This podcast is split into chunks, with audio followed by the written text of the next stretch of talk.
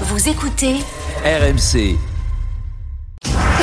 Oui, tout à fait, une victoire formidable de Max Verstappen qui était parti depuis la pole position. C'est la 13e victoire de cette saison pour lui, qui conforte évidemment sa position au classement général provisoire du championnat du monde. Mais la grande nouvelle également, c'est le titre du champion du monde constructeur pour son équipe Red Bull, grâce à lui tout seul, puisque Perez, son équipier, a dû abandonner. On trouvera ensuite la Ferrari de Charles Leclerc, 4e, euh, la Mercedes d'Hamilton, 5e, Sainz est 6e avec l'autre Ferrari, et les Français Ocon, 9e, et Gasly 10e sont entrés dans les points. C'est formidable.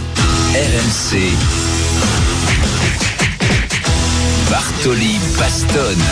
Alors, formidable, formidable, hein, nous dit Jean-Luc Roy. Euh, on n'est pas sûr, hein, c'est Pas forcément le, le point de vue de Pierre Gasly, mais content après le Grand Prix du Japon. Il était neuvième lors du dernier tour. Son écurie lui a, de, lui a demandé de laisser passer son coéquipier Esteban Ocon dixième. Et Pierre Gasly, il n'a pas compris au micro de Canal+. Bah, je pense que pour l'équipe, on fait 9 et 10, 10 et 9, ça revient au même. Je comprends pas la décision de, changer les places à la position, sachant que ça avait jamais été euh, discuté avant la course. On avait bien dit que s'il décidait de m'undercut avec Esteban euh, euh, pour l'aider pendant sa course, on échangerait les positions à la fin. C'est ce qu'on a fait, mais au dernier tour, on m'a demandé de, rééchanger, ce qui n'avait jamais été le cas puisque je partais devant, j'avais fait une meilleure qualif, j'étais devant, j'avais plus de pace avec les pneus à la fin qui étaient plus frais. Donc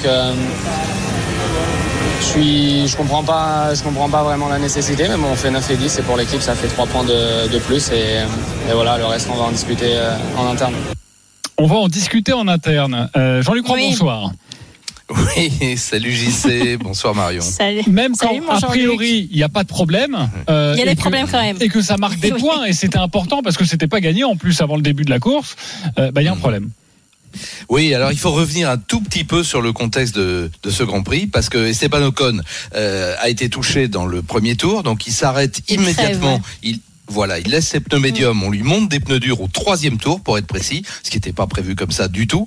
Donc du coup, il se trouve amené à changer ses pneus, je parle toujours d'Ocon, au 29e tour pour remonter des pneus durs, alors que du côté de Gasly, bah, la stratégie est plutôt euh, euh, claire, c'est celle qui était prévue. Il part avec des médiums, il s'arrête au 19e tour, et ensuite il s'arrête au 36e, en sachant que la course en comportait 53.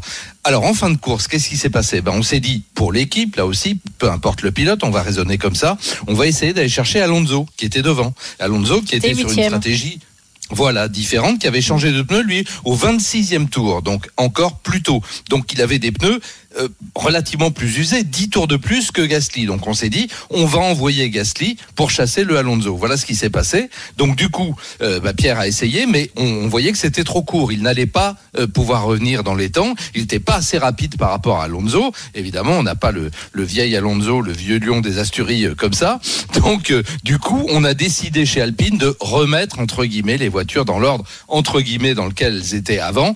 Évidemment, ça n'a pas plu à Pierre parce qu'évidemment, ça n'avait pas été discuté parce que c'était pas prévu du tout. Alors c'est vrai que c'est encore un peu un drame à la française. Alors pour être tout à fait complet, et après je te laisse, Marion, je te promets, on s'est frité dans toutes les équipes, ou pratiquement. On a vu euh, les Alfa Romeo côte à côte euh, se toucher se frictionner, ça fait vraiment très très mal euh, Tsunoda et, et, et Lawson. On a vu les Mercedes même, ça va pas te plaire non plus Marion, mais euh, on a vu Hamilton Arrête, tu sortir vas mettre très le moral à zéro.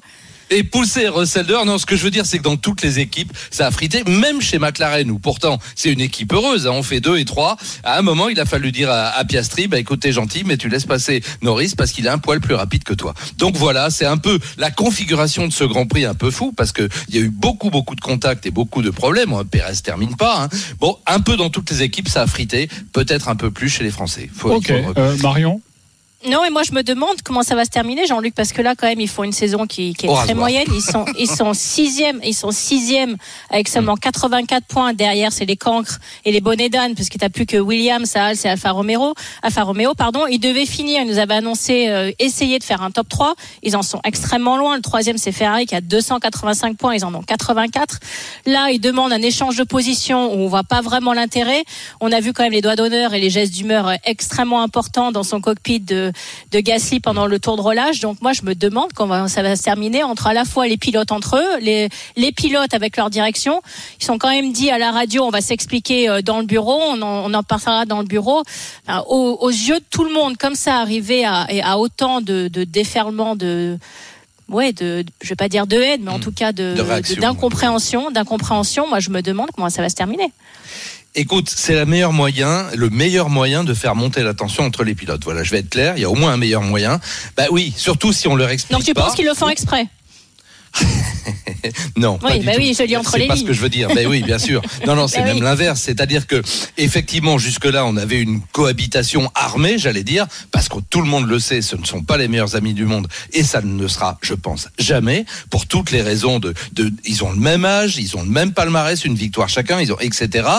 Esteban considère qu'il est un peu chez lui, chez Alpine, parce qu'il y est depuis plusieurs saisons, alors que Pierre débarque. Bon, tout ça, c'est le contexte général. Maintenant, on a cohabité. On, je rappelle pour mémoire le, le, le terrible accrochage qui était absolument involontaire hein, du Grand Prix d'Australie, mais qui avait, euh, qui aurait pu mettre une terriblement mauvaise ambiance pour la saison. Ça n'a pas été trop le cas, mais là, on remet, on remet des braises, tu vois, on remet des braises sur le feu, euh, sur, sur le, plutôt sur la paille. Ça, c'est pas très bon. Là, il va falloir un sérieux débrief. Or, là aussi, on se demande un peu, bah, chez Alpine, Oui. on a fait tomber tellement de têtes dans le, dans la sûre qu'on se demande qui, qui, qui, qui va taper sur la table et un peu ramener tout le monde à la raison. Bon, il reste deux semaines en tout cas Mm. pour se parler. Après, il y aura le, le Grand Prix de Doha au Qatar et, et on espère que pour Alpine, pour Gasly, pour Esteban Ocon, Oui. ça ira un petit peu mieux. Merci beaucoup Jean-Luc de nous avoir éclairé Merci, euh, sur ce sujet, l'un des Ben, sujets du jour.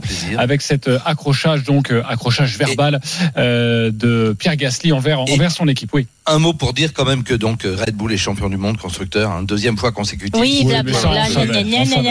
Voilà, non on mais bah, excuse-moi on le sait. Marion.